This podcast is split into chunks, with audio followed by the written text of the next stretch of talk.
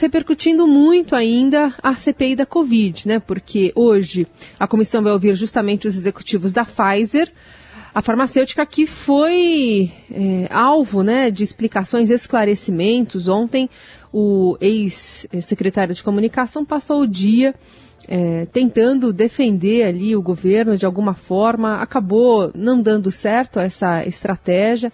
Ele foi chamado né, para falar a partir de uma entrevista que ele deu e depois é, tentou fugir de algumas perguntas dos senadores, mas acabou incriminando Bolsonaro de duas maneiras. É um pouco sobre esse assunto que a gente fala aqui com a Adriana Ferraz. Tudo bem, Adri? Bom dia. Oi, bom dia, Carol. Bom dia, Heisen. Tudo bem? Bom dia. Bom, Adri, é, a gente pinça aqui primeiro a fala do senador Renan Calheiros quando observamos um bombardeio do filho do presidente, né, Flávio Bolsonaro, ao relator da CPI, é, dando a medida do estrago causado por esse depoimento ontem no Palácio. Vamos ouvir. Que a CPI busque colaborar com a vacina no braço do brasileiro, salvar vidas, e não fazer de palanque como o senador Renan Calheiros tenta fazer aqui a todo momento. Tá a todo momento querendo. Imagina a situação: um cidadão honesto ser preso por um vagabundo como Renan Calheiros. Adri, quando é, o, o, senador faz essa, essa intervenção, ah, praticamente não tinha senadores do governo, aliados do governo na CPI. Eles debandaram um momento difícil ali pelo ex-secretário, né, vivido pelo Fábio Van Garten. Por que que aconteceu? O que estava nos bastidores é, dessa condução? Olha, Carol, foi isso mesmo. É, nesse momento, o Renan Calheiros, que é o relator da CPI, né, senador por Alagoas e um dos opositores é, do governo Bolsonaro na CPI, ele havia pedido a prisão do ex-secretário de comunicação, Fábio Van Garten, que estava dando ali depoimento já às seis, sete horas. E, e, a gente percebeu ao longo do dia que a, a chamada tropa de choque do governo, ela estava meio desanimada, vamos dizer assim. Nesse momento, já nem se fazia intervenções, né? Como, como no começo da sessão, senadores como Ciro Nogueira ou Marcos Rogério faziam um pouco dessa desse lado do governo, né, interrompiam as falas do Renan. Nesse momento não, nesse momento havia uma, é, como pode dizer assim, havia um silêncio ali, né? Quem estava falando mesmo, quem estava atacando era o Renan. Um apagão. E aí, um apagão, exatamente, um apagão do governo. Aí eis que surge Flávio Bolsonaro, que não é membro da CPI, mas tudo bem, o, o presidente Omar Aziz tem dado voz a senadores que não integram oficialmente a CPI, ele aparece lá e acho que para dar um recado, né? Sobe o tom completamente, ofende aí o senador Renan Calheiros, há uma discussão, depois que ele chama o senador de vagabundo, Renan responde dizendo que vagabundo é ele, fala que é ladrão ainda porque rouba dos seus assessores, remetendo ao caso da rachadinha no Rio de Janeiro, né? Pelo qual o, o senador Flávio Bolsonaro ainda responde. Então, quer dizer, é, ali o que a gente percebeu, depois de horas de cobertura desse depoimento do Fábio Van Garten, é que chegou ali o Flávio Bolsonaro para dar o recado, para mostrar como o governo espera que os senadores governistas reajam a essas é, intervenções, a essa essas posições, posicionamentos aí dos senadores que fazem oposição ao governo. E, e, foi um momento tenso, a sessão depois foi suspensa. Ela já seria suspensa porque havia uma sessão do Congresso Nacional, né? Quando acontece isso, sessão conjunta entre Câmara dos Deputados e Senado, uma CPI não pode continuar funcionando. Então já havia a previsão da CPI ser suspensa.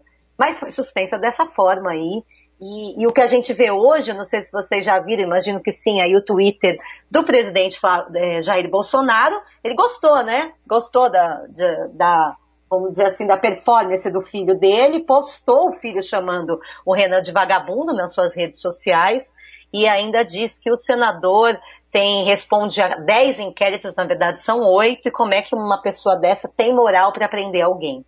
Então ontem a gente viu que Vamos ver como é que hoje vai essa base governista vai se, se comportar, né? Se nesse tom mais elevado ou não. Bom, vamos ouvir então mais dois trechos aqui. Um é a própria gravação da entrevista, daquele trecho da revista Veja, e um dos pedidos de prisão do, do senador Renan Calheiros. Foi negligência ou é, é, incompetência? incompetência. Incompetência. Quando você tem um laboratório americano com cinco escritórios de advocacia é, apoiando na negociação e você tem do outro lado um time pequeno, tímido, sem experiência, é 7 a 1. O presidente pode até decidir diferentemente, mas eu vou, diante do flagrante evidente, pedir a prisão de Vossa Senhoria. Ele pode decidir diferente, mas eu vou pedir, porque o espetáculo de mentira que nós vimos hoje aqui é algo que não vai se repetir e não pode servir de precedente. É, o Omar Aziz decidiu diferente mesmo, né? Foi, é, vai ser enviado o depoimento ao Ministério Público. Agora, o que me chamou a atenção também, viu, Adri, é que essa carta aí é, tem vários destinatários, né? Não é um só, não. Sim, vários, o vice-presidente, né? É, o Mourão, Hamilton Mourão, também o ministro da Economia, Paulo Guedes. Essa carta, é, é, o que a Carol falou no começo, né, que vocês estavam comentando, ela acaba incriminando o governo, né? O, Fábio Van Garten, ele tenta o tempo inteiro proteger o presidente Jair Bolsonaro, mas se complica ali nas falas dele, né? É, se, se, esquiva de responder algumas coisas, mas às vezes quando responde, responde de uma maneira que não, não foi boa para o governo, não. Em relação a essa carta, é, o próprio eh, presidente Omar Aziz, Omar Aziz falou, olha, você nos trouxe aqui uma carta que a gente não tinha conhecimento. E, e a CPI trata isso como um caso muito grave. Essa carta foi enviada pelo presidente mundial da Pfizer, né, ao governo, com vários destinatários, oferecendo, então, ao governo brasileiro a possibilidade de já firmar um acordo para a compra dessas vacinas. O presidente da Pfizer afirma nessa carta que há muita demanda, a gente sabe, né, a demanda imensa por vacinas, e que fazer um contrato rápido, célere, seria muito importante para que o Brasil fosse contemplado. A gente está vivendo isso na pele agora, né? Faltando vacina em vários locais, só tendo doses para a segunda aplicação. Então, quer dizer, o Fábio Mangaden mostra essa carta. Hoje vai ter o depoimento é, de um ex-presidente da Pfizer na comissão, que vai tratar disso o tempo inteiro, vai ser questionado o tempo inteiro sobre essa demora do governo é, Jair Bolsonaro em responder a carta. Só para os nossos ouvintes ficarem assim convencidos dessa demora, a carta chegou, Raíssa, em setembro. Em novembro, diz o Fábio Van Gaten, não havia tido nenhuma resposta. Foram dois meses que a carta ficou ali parada, e aí o Fábio Vangada se mostra como o herói da nação ali, e vai ele responder a carta. Secretário de Comunicação, não tem nenhuma função de comprar vacina.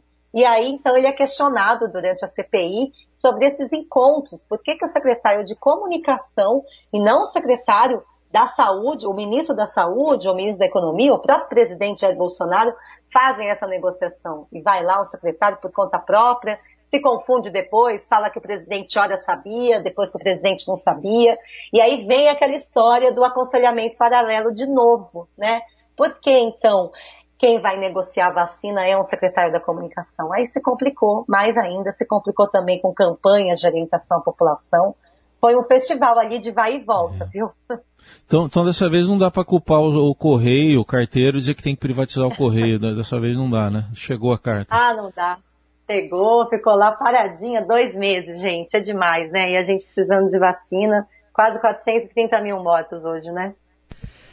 E hoje também executivos da Pfizer falando, e aí, enfim, num momento muito de timing muito bom, né? Porque tá todo mundo com essas informações frescas na cabeça para retrucar a Pfizer e confirmar possivelmente o que já disse ontem o, o ex-secretário, né, Adri?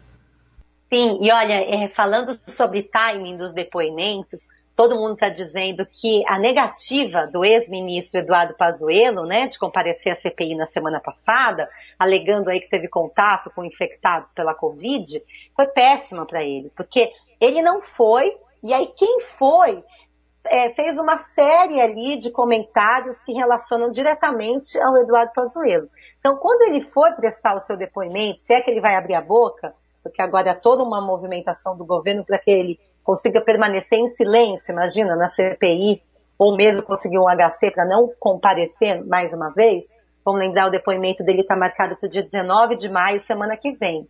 Então, é, ele não foi no dia que ele precisava ir, E agora, quando ele for, se ele responder as perguntas, ele vai ser assim, bombardeado com vários comentários de depoentes que foram depois dele. Então o time foi bem ruim. E hoje o time da Pfizer realmente é perfeito, né? Ontem se falou demais disso e agora é, o presidente, é, acho que é um ex-presidente da América Latina da Pfizer, vai poder detalhar aí todas essas conversas, e-mails não respondidos e tudo mais que a gente não sabe, né? Vai ser o fact-checking, né? De todas as informações. no dia seguinte, né? Isso que é mais interessante. Logo é. no dia seguinte, tá tudo é. na memória, tá fresquinho.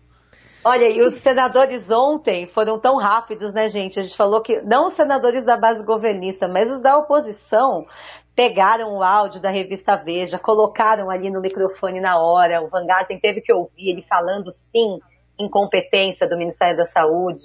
Depois o senador Rogério Carvalho, que é do PT, desmentiu o Van Garten na frente de todo mundo, porque ele havia dito que quando ele pegou Covid, em março do ano passado, ele ficou 26 dias afastado do trabalho.